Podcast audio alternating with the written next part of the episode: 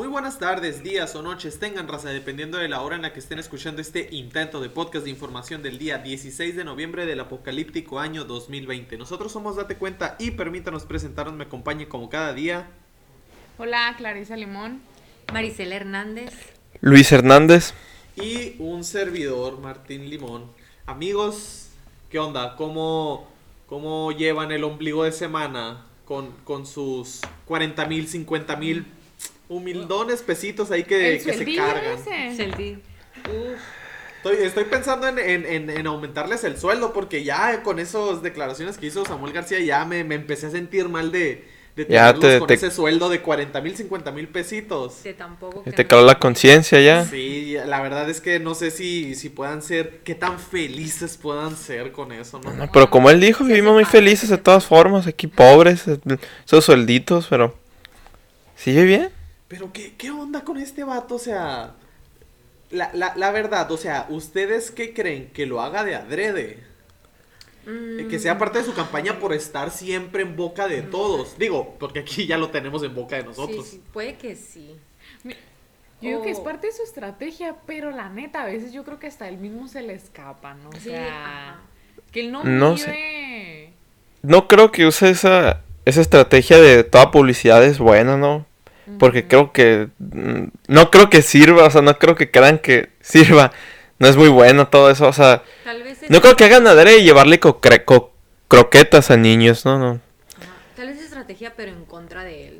Esos, algunos videos, creo que esos videos ya son algo viejos. Sí, ajá, el de los 40 sacaron. mil, 50 mil pesitos sí es viejo. El del El golf, no. el del golf, según yo, sí es reciente. Y luego ya ven lo, Ajá. lo que pasó con su esposa, que los Lo tenis chaca, fosfo, fosfo, y luego lo de que se te ve mucho la pierna. Capaz, bueno, ya eso sí no. Ahí se me hace que sí se le sale. La neta. Natural. Natural. No, es que de verdad, se- con esos comentarios... Es que la, parece que no, pero la gente en Monterrey sí es así. O sea, yo he escuchado comentarios de gente que ha vivido allá y que sí. ¿En serio? Sí. Se, se siente mucho esa, esa vibra. Sí. La representación de los White Yo lo que he escuchado mucho, y, y lo escucho por el chumel, porque, o sea, de que, mucho lo de que los primos y las primas, o sea, de que Ah, entre ellos... Ah, eso ya es broma. Ah, ok. Eso ya es así como que la curita que traen en Twitter y en las redes sociales.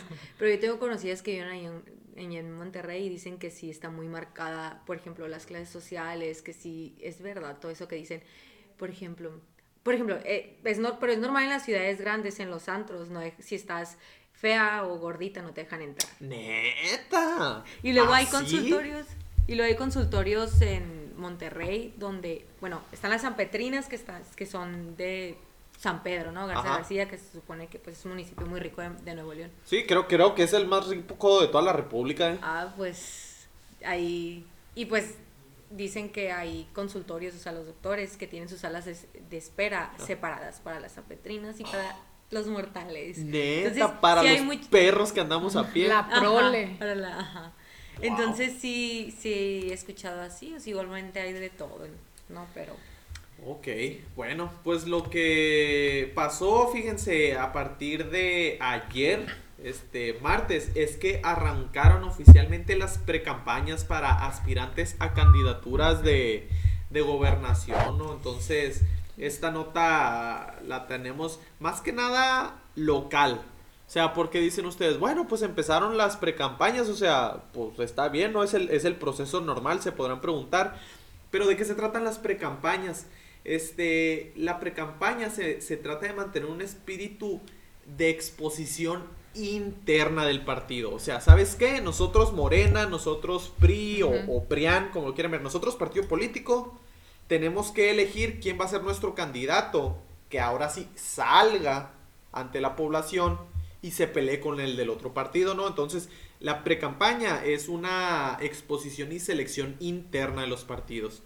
Entonces, ¿qué digo? Está muy bien mantenerse informado porque ya desde ahí te vas dando cuenta qué mismas ideas traen entre ellos o qué tanto se pelean. Tan y bueno qué va a estar el tanto se- debate. ajá, y qué tanto se ponen de acuerdo.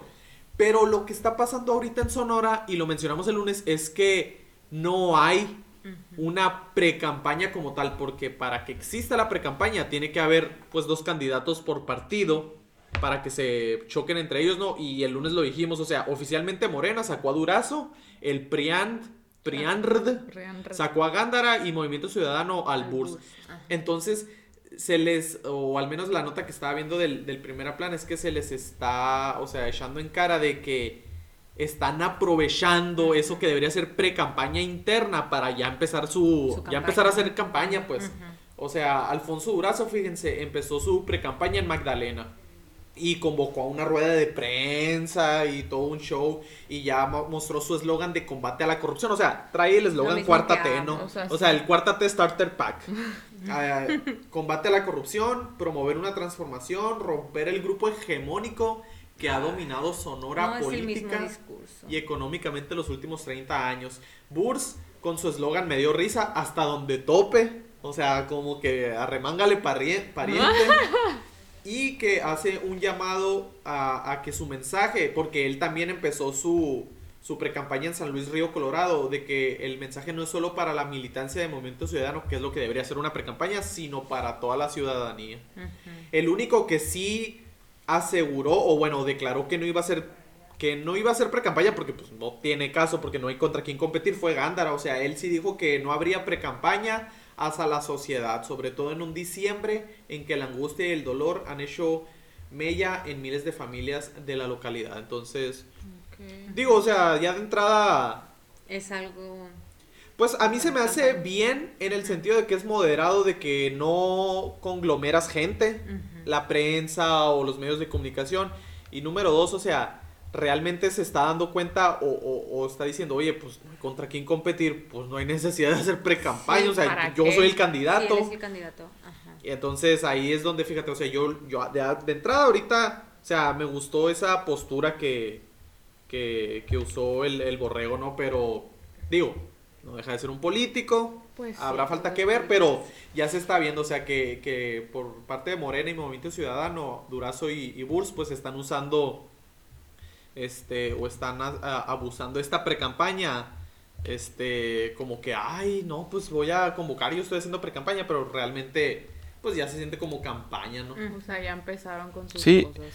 O sea, es hacerse publicidad dos, pues unos meses más, ¿no? Porque como dices, no tengo que competir, pues están haciendo, están haciendo tontos. Sí, fíjate. Están gastando más dinero. Así es, porque, o sea, y es la diferencia, ¿no? O sea, para los, o sea, para, así, en resumidas cuentas, la diferencia entre pre-campaña y campaña es que la primera es una exposición de ideas exclusivamente en la militancia y la otra es difundirla y ofertarla hacia la población para decirle, oye, pues vota por mí, ¿no?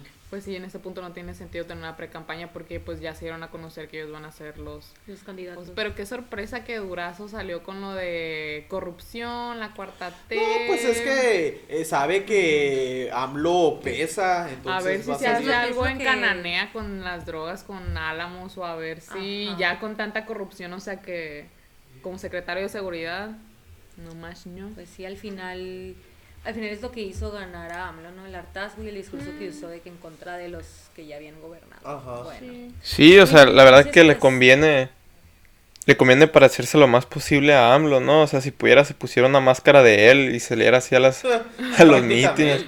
Eh, pues ahí va a venir también él a hacer la campaña. Bueno, muy bien, pues pasando a otras noticias, eh, parece ser que el Tribunal Electoral ordena a los partidos políticos postular ahora 7 de 15 gobernaturas eh, a mujeres, o sea, obligatoriamente ya van a tener que postular 7 gobernaturas, van a tener que ser mujeres, ¿no? Entonces fue por cuatro votos contra tres la, y la mayoría pues lo acordó vincular, vincular a los partidos que cumplan este criterio de paridad de género, de modo que la medida, la medida tiene carácter obligatorio. O sea, tienen, o sea, los partidos que ahorita están en pre-campaña, que es lo que acabamos de explicar, Ajá, tienen varios candidatos. sí. O sea, lo que estás diciendo es que tienen que ser mujeres peleándose internamente o que ya el, el ganador, el ganador Ajá. tiene que, tiene que ser mujer. O sea, de que, por ejemplo, ¿sabes qué?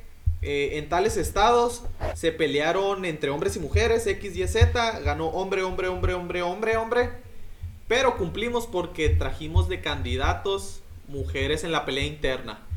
o realmente tienen que ser, a ver, yo soy morena y en 7 de los 15 estados tengo que poner a, a mujeres. Es la segunda. Ok. O sea, son siete mujeres de los 15 estados. Ok, o sea, a fuerzas los partidos tienen que usar mujeres. Mujeres, a Ah, fuerzas. O sea, Órale. Ya está Oigan, aprobado. ya si de por sí, ser o sea, obligatorio. Si de por sí los candidatos no están bien preparados, ahora que te obliguen, o sea, que te, que te obliguen a que sean determinado sexo, o sea, no, no vas a poner a la persona más preparada porque de por sí ya no lo ponen, o sea, dentro del partido, cuando van a lanzar un candidato, lo que dicen es, ¿quién tiene más probabilidades de ganar? ¿No? Y ahora que les ponen, o sea, ahora con esto, ahora va a estar peor porque ahora tiene, tiene que ser, un, o, o sea, según la ley o como se distribuyan, tiene que ser mujer o hombre, pues, pero no van a escoger, tal vez, o sea, pues nunca lo hacen, ¿no? Pero no van a escoger a la persona más preparada o al candidato o al mejor candidato o candidata, van a escoger ahora, pues, lo que dice la ley. Aparte de que, eh, hablando en términos reales, hay mayoría de hombres, o sea, participando en la política y eso, ya ahorita ya las mujeres tenemos las oportunidades, pues tenemos las mismas oportunidades que los hombres, ¿no? Ya es algo de preferencia, pues que a lo mejor las, las la mayoría de las mujeres no están muy interesadas en, en participar en la política, ¿no? Entonces van a tener que buscar de las rocas y me ha tocado porque pues he estado ahí con alguna gente de algunos partidos políticos que están buscando mujeres porque por esta nueva ley. O sea, nomás por cumplir. Nomás por cumplir con eso, pues entonces, eh, pues van a- muchos partidos políticos van a tener que sacar de las rocas para cumplir con eso, porque no es la única que se viene, pues ya hay, no, la verdad no estoy muy informada, pero ya se están viendo eh, esto de la paridad de género, pues de que mitad y mitad, mitad Es mujeres, hab- mitad había un término que se llamaba techo de cristal, no sé si lo han escuchado, o sea, Sí. techo de cristal Sí. en México, o sea, que pues, o sea, el punto, o sea, que quieren lograr con todo esto es romperlo pues por completo, o sea, que las mujeres puedan acceder a cualquier puesto de liderazgo, acceder a lo que quieran, pero lo que estaba mencionando Luis, o sea, de que lo pongan como tiene que ser así, pues, o sea, ¿cuántas son? ¿Siete de, De 15. de 15? O sea, la mitad. Que fíjate, ahorita lo que dices de los números de que hay menos mujeres peleando por esas candidaturas y digo, pues al final del día no es proporcional. Nos dimos a la tarea, aquí en Date Cuenta, porque no decimos cosas al azar, y nos basamos en la información de eh, Campaign en Elections México, y nos pusimos a ver el, la cantidad de hombres y mujeres por estado que se van a empezar a pelear en la pre-campaña, exceptuando Sonora, obviamente, como lo acabamos de decir, o sea, ya está decantado que, Son tres que son tres hombres. O sea, no va a haber pre-campaña. Pero, por ejemplo, en Sinaloa, por Morena, hay dos hombres y dos mujeres que se van a pelear para ver quién es el candidato. Por parte del PRIAN, es una mujer y tres hombres. Eh, y por, creo que el otro es el PT, o no me acuerdo qué otro, qué otro partido. Este, cero mujeres, cuatro hombres. Ya siendo los números finales, o sea, contando todos los estados, cuántas hombres y mujeres este, sacaron. eh, o se van a estar van a estar combatiendo entre ellos para ver quiénes van a ser los candidatos. Da un conteo final de 124 hombres contra 41 mujeres. O sea, el 75% de los candidatos que piensan o que, o que se están peleando para ser el, el candidato a gobernador, el 75% son hombres, el 25% son mujeres. Entonces, ¿dónde está la igualdad de que están pidiendo? Pues, o sea, oye, pues tengo un espectro mayor o cantidad de hombres, este, pero no, o sea, les tengo que quitar todo. Rechácenlos. que Rechácenlos y tengo que meter a siete mujeres cuando Ajá. son más poquitos. O sea, al final del día, si nos basamos en, en- en términos lógicos de igualdad, pues ya no se cumple porque en realidad tres terceras par bueno, tres cuartas partes de- del número final son hombres y un, y un cuarto son mujeres. Entonces eso de, de igualdad, pues ya no se respeta. Entonces yo les quiero preguntar, ¿ustedes en qué creen? ¿En la igualdad o en la meritocracia? Yo, meritocracia. Meritocracia. O sea, quien se lo merezca, que lo tenga. Y pues ahorita, como te decía, ¿no? Pues, y como dices tú, hay más pocas mujeres, entonces, ¿de dónde van a sacar a estas personas? Eh, sí, pues es evidente que la mujer participa menos en la, en la política, entonces, ¿dónde, ¿dónde van a agarrar esas mujeres? Nomás para rellenar. van a pues. empezar a rellenar, pues. ujú Sí. lo que ha pasado mucho en Morena, que ganaron, arrasaron con, con muchos puestos y han puesto a gente que no tiene nada que ver o no sabe de no sabe del cargo en el que está. El reemplazo No, o sea, de deja, deja tú. Acuérdense que ganó un candidato que estaba en la cárcel y que dio, era un, era un presidente municipal, no me acuerdo de dónde, de Morena, y ganó, pero nada más por la cara de AMLO, pues. Y ganó, y ese año dio el grito de independencia desde la cárcel por llamada. Sí, está bien Parece chiste. Y es cierto, eh, o sea, googleenlo, búsquenlo, eso pasó, es real. Pero, o sea, y hablando eso de la meritocracia, o sea, más allá de eso, se me hace que lo que creo que es imposible es la igualdad. O sea, por definición todos somos diferentes y pues vamos a tener diferentes gustos o, o, o sea, las mujeres pues simplemente no les va a interesar tanto la, tanto la política y pues lo que pasa, por, o sea, no hay, no hay muchas mujeres pues en la Ajá. política. Ajá. Y tal vez a los a los- o sea- cuestiones naturales de que pues, pues no les interesa, o sea, les interesan otras cosas y está bien. Entonces, pero sí, fíjate, queda muy en el aire, o sea, qué tipos de mecanismos. Yo estaba escuchando una entrevista que le hizo Ciro Gómez Leiva a Carlos Ugalde, este, de qué mecanismos utilizaría el INE como para decir, oye, ¿sabes qué? No estás cumpliendo con la paridad de género, ¿qué vas a hacer? Este, y lo que estaba escuchando es que el INE les, les estaría avisando con 48 horas de antelación que si no cumplen, pues que todavía está muy incierto. Que a lo mejor, ¿sabes qué? Tienes a tantos candidatos, no, pues que baja uno, mm, me vale más cuál, y, Y pone una mujer. mujer. ¿Qué es lo que dices? Pues, o sea, pues van a poner a gente que... que no dudamos que, que haya, que haya mujeres Sí, muy claro. capaces, mejores que los hombres, o sea, adelante, pues. Si Pero el hecho de que te quieran encasillar, digo, si fuera del otro lado, estaríamos criticándolo igual, o sea, no nomás por. O sea, no estamos buscando de que por hombre o por mujer, o sea, o sea La que sea una más- meritocracia. La pues. gente más capaz, pues, o sea, para el puesto. Que como dijo Luis, nunca lo son. No es, Y o sea, no lo van a y, y por vivir en una democracia, ¿eh? Porque, o sea, el partido puede decir, ah, mira, la neta, el más preparado es este vato, ¿no? Entonces, ese es el que, el, el que debemos de, este, este es el vato más preparado. Pero está este otro, que es más joven, y como es más joven va a tener más votos, pues mejor hay que meter a, meter a este, ¿no? O sea, lo escogen para quién va a estar en el, quién es más probable que agarre el poder, ¿no? No porque, no por el bien del país, porque, ah, mire, es que la neta este nos va, a- no, o sea, va- nos va a ir muy bien con él porque está muy, muy inteligente, ¿no? O sea, la realidad es que el partido lo que quiere es más poder. Pues así, entonces... Ah, pues ahí vamos a ver qué resulta todo esto. Oigan, y hablando de, de campañas, mí pasó algo con el Tribunal Electoral del Poder Judicial de la Federación. Pone Fíjense que este tribunal, Tribunal Electoral del Poder Judicial de la Federación, el PEPJEF, Ahí te encargo. este, ha sido, ha sido noticia por decisiones, pues, siempre a favor de AMLO, ¿eh? Bueno, a favor, a favor de Morena. Y ahorita otra vez es noticia. Porque, porque el INE, es que el 30 de noviembre AMLO estaba en una, estaba de gira por Baja California. Y, en, y durante esa gira hizo unos comentarios acerca de las elecciones. Ajá.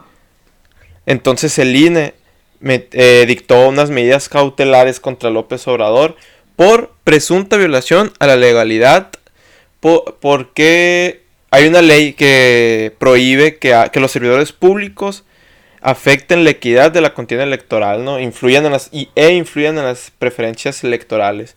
Pues sí, o sea, que el presidente salga a decir, ¿sabes qué? Voten por él o que... ¿Sí me explico? Ajá. O sea, que gente, funcionarios públicos intervengan en las elecciones está prohibido por la ley. Y el INE pues le puso un alto, ¿no? Por mencionar las elecciones en, en, pues el 30 de noviembre. Y el TEP, el Tribunal Electoral del Poder Judicial de la Federación le quitó, revocó las medidas cautelares que el INE ordenó. O sea, le dijeron, déjate de cosas y deja hablar a AMLO lo que se le pegue la regalada gana. Así es. No, Y fíjate que es algo, se me hace algo tonto porque, fíjense, la, la excusa o la justificación fue porque aún no acontecen, o sea, aún no pasa, aún no dice, aún no hay las elecciones, a- entonces dicen que, o sea, a- al hacer eso está censurando algo que no sabe si va a pasar, ¿no? O sea, o, sea, estás diciendo que ellos dijeron que prácticamente nadie puede pedirle a alguien que no cometa algo que no ha cometido. O sea, que no le podemos estar diciendo eso al presidente. No le podemos pedir que no cometa algo que no ha cometido. Así. Es que, es que así parece, o sea, así se escucha. Y es lo que dicen, ¿no? Ahora, lo que dicen es que le prohibía, sí, no tiene sentido la verdad, o sea, no, no tiene sentido porque de todas formas está prohibido por la ley. Y este, él lo que estaba diciendo es que ese tribunal ha sido noticia por muchas decisiones a favor de AMLO. O sea, ¿se acuerdan de las, de las elecciones que hubo en Hidalgo y Coahuila? Sí. Sí. Que, que perdió Morena Morena. catastróficamente. Sí. que Qué bonito, pero qué feo. O sea, Métete salte. sí. O sea, nos alegramos del que el PRI, de que el PRI ganara, ¿no? Entonces sí estamos muy mal, pero sí. Entonces, en esas, en esas elecciones, el INE había dicho, no, o sea, las mañaneras quedan prohibidas en esos estados, no las puedes Ah, transmitir. sí, Porque, po- porque es publicidad, pues campaña para Morena, estar viendo al presidente hablando. Y pues salió el tribunal a decir que no, que, que, que debe de seguir haciéndolo porque si no, no se está garantizando, no se está garantizando el derecho de- a los mexicanos a la información. No. O con esa excusa y de- dejó que las mañaneras se siguieran transmitiendo en esos estados, ¿no? Y también, o sea, y, y otra cosa que ha hecho también fue negarle el registro al Partido de México Libre. Y pues ahí también hay algo así, ahí como, como que, miren, cuando pasó eso, acuérdense que le negaron el registro porque no había, porque tenía dinero que legalmente no había conseguido bien, ¿no? O sea, lo había, lo había conseguido por un medio que no era legal, pero tenía, pues tenía todos los, los datos, ¿no? Pero sabes que eso no dice, eh, no lo puedes hacer porque la ley lo dice y punto, ese dinero no está bien, este, no está bien conseguido y pues le negaron el registro. El detalle ahí es que otros partidos tenían más, mayores cantidades de dinero eh, de, pues de dudosa procedencia y aún así les dieron el registro, ¿no? Entonces, la verdad que no, no así, no creo que haya sido muy, muy imparcial ese tribunal en lo que va. Y fíjate, O sea- este, o sea, nomás para que entren en contexto, porque luego pueden decir, ah, cómo les encanta tirarle a AMLO. O sea, ubican la, fra- la famosa frase de AMLO, cállate, chachalaca. sí. Para los que la, la ubiquen pero no saben su origen, esa se la dijo a Vicente Fox en el 2006, cuando estaba todo lo de la, la campaña este, presidencial, Fox criticó una de las propuestas de AMLO. Entonces AMLO salió a denunciarlo diciendo que estaba afectando las elecciones y no había equidad en la contienda. De ahí surgió la ley para que el presidente y los funcionarios no estuvieran dando su opinión y no se metieran en las elecciones. O sea, fue porque AMLO se quejó y de ahí la famosa frase de cállate chachalaca le dijo a Fox. Ahora que él está de este lado, ah, ahora sí, o sea, Es que sí, se, son- sí es se que- vale. es que ahora sí se vale. No, es que es información, es que ahorita es, es para que el pueblo se entere de lo que está, de lo que está pasando. No. O sea, Ah, O antes no, pero ahora, ahora sí, pues el- que... O sea, como todo con la cuarta T, o sea, mientras cuando AMLO lo llega a tocar, lo purifica, lo, lo hace que renazca. ¿Nunca han visto esos tweets? O sea, siempre pasa algo. Y luego sacan un tweet de 2012, el 2015 de AMLO criticando Siempre, eso mismo que hizo. siempre hay un tweet. Y ponen, y ponen cosas como, este, ah, ojalá hubiera ganado AMLO acá. Y ponen el tweet, o sea, y si lo hace, o sea, hace mucho, pues todo lo que criticó lo, la- lo ha terminado haciendo. Sí. Sí. Entonces, o sea, nomás para que se den cuenta, raza, o sea, porque lo dicen, ah, pero está bien que se, o sea, es la misma bandera que usó AMLO para criticar al presidente. Pero ahora como se está usando para criticarlo a él que está en turno, ahora, sí Ahora no sí le se gusta, así, así como lo de Broso que fue tendencia, pues Ah, sí. hubo mucha gente que subió videos en, eh, ahí en Twitter de cómo el Broso, o sea, les tiraba a Peña Nieto, a Calderón, a Fox. O sea, y simplemente lo que pasó ahora es que Broso sigue siendo Broso. Nada más que ahora es AMLO el que está en la presidencia, pero ahora sí no les gusta. Sí, no. Tienen mucho amor, mucho amor a la imagen de AMLO. Estas personas. Sí. A ver. Pues pasando aquí también hay unas tendencias que se vieron hoy en Twitter. Hubo un hashtag que era rezago educativo. Ajá. Pues estuvo en tendencia porque va a haber un pequeño gran cambio ahí en, en quién va a ser el nuevo secretario de educación pública. O sea, eso están es- están veremos, no sé O sea, ¿quién va a ser el nuevo? Porque el que está, ¿qué onda? Ajá, el que está ahorita es Esteban Moctezuma Barragán. Es el actual. Y por si no les suena o lo conocen, Esteban Moctezuma Barragán es un priista, pasado de lanza. Creo así. que su carrera o su auge estuvo con Cedillo. o Sí, sea, de fue por a- o sea, secretario de PRI, gobernación. pues. Ajá, y luego también creó la Fundación Azteca, de la mano con Salinas, y siempre toda su carrera fue con el PRI hasta el 2018, que fue nombrado secretario de Educación Pública de México por AMLO, pues ya se metió a Morena y ya Ajá. terminó su relación con el PRI. Y ahorita el nuevo puesto que se le designó es el nuevo embajador de México en Estados Unidos. Que lo, actualmente lo estaba ocupando una mujer, pero creo que el lunes o ayer, Ayer. ayer renunció. ¿Qué pasó? ¿Qué, no, qué ella, dijo? ella dijo que ya se quería jubilar. Ya ¿Se quería quer- jubilar? Jubilar, ya. O Y- sea, a medio sexenio. Ya me- ni, pues, ni Bueno, ni medio sí, sexenio. ni medio. A un tercio de sexenio, tercio de jubilar. sexenio, Que se quería jubilar. Porque ella sí tiene una carrera algo larguita, de más de 40 años. que ¿Quién ya- es? Marta Barcena. Marta Barcena. Sí. Órale, entonces ella se jubila y meten a Esteban Moctezuma. Oye, ¿no será como que dijo, "Mm, después de todo el conflicto Trump, Biden, AMLO, así como que la señora Marta dijo, no, ¿saben qué? Aquí está caliente la cosa, yo me jubilo, ay, lo desencargo. Y están diciendo, o sea, ha habido mucha crítica en Twitter por eso que les digo el hashtag de rezago educativo, porque están diciendo que para qué lo están eh, moviendo, pues, a Esteban Moctezuma, o sea, si no ha hecho nada, o, o sea, más bien se están quejando de la educación tan pobre que tiene el país. Pues es que no han hecho nada. Digo, con la pandemia, o sea, ya se veía venir que íbamos a estar encerrados y no hicieron por más que dar clases por la televisión. o, o- o no sé qué Sí, más han sí, hecho. no, nada más. Nada más. Y, y fíjense, o sea, a lo mejor, bueno, nosotros con nuestra... Bueno, pero no. O sea, al menos yo no conozco a nadie que esté llevando clases este por la televisión, o sea, del, del gobierno. O sea, no sé qué tanto estén aprendiendo. Yo tampoco conozco a nadie. Lo único que sé es que, aparte de eso, eh, a las pues he escuchado a varias maestras platicar que eh, lo que están haciendo es que no les dan clases todos los días. Nada más son como dos, tres días a la semana. A la semana. O sea, semestre perdido. Ajá, prácticamente. Y probablemente sea el año perdido, ¿eh? porque el Sí. siguiente semestre no vamos a volver a, cla- no vamos a volver a clases presenciales. Que creo que había eh, AMLO o, o alguien había salido a decir de que, ah, que en enero ya con el semáforo. Sí, sí, es que Gatel, Gatel había dicho, no hace falta la vacuna para, no hace falta la vacuna para, para volver a clases y que no sé qué. Y creo que Y luego salió Esteban Esteban Moctezuma a decir, ¿saben que qué? En él, o sea, ¿no? hasta que se haya acabado, hasta que se haya acabado la pandemia. Aunque han dicho que, aunque ya la tienen domada, ¿no? O sea, AMLO y han dicho que ya la Ajá, tienen bien sí, controlada y domada, O- pero, o sea, pero van a volver a clases. van a volver a clases hasta que esté acabada la pandemia, ¿no? Hasta que los, hasta que el semáforo sea verde. Di- di- dijo Esteban Moctezuma, quién sabe, el que venga, O sea- quién sabe qué diga. Que, que ahí es, pues, o sea, es que la verdad es muy complicado porque dices tú, a ver, están abiertos otros tipos de, de centros de reunión, o donde se conglomera mucha gente.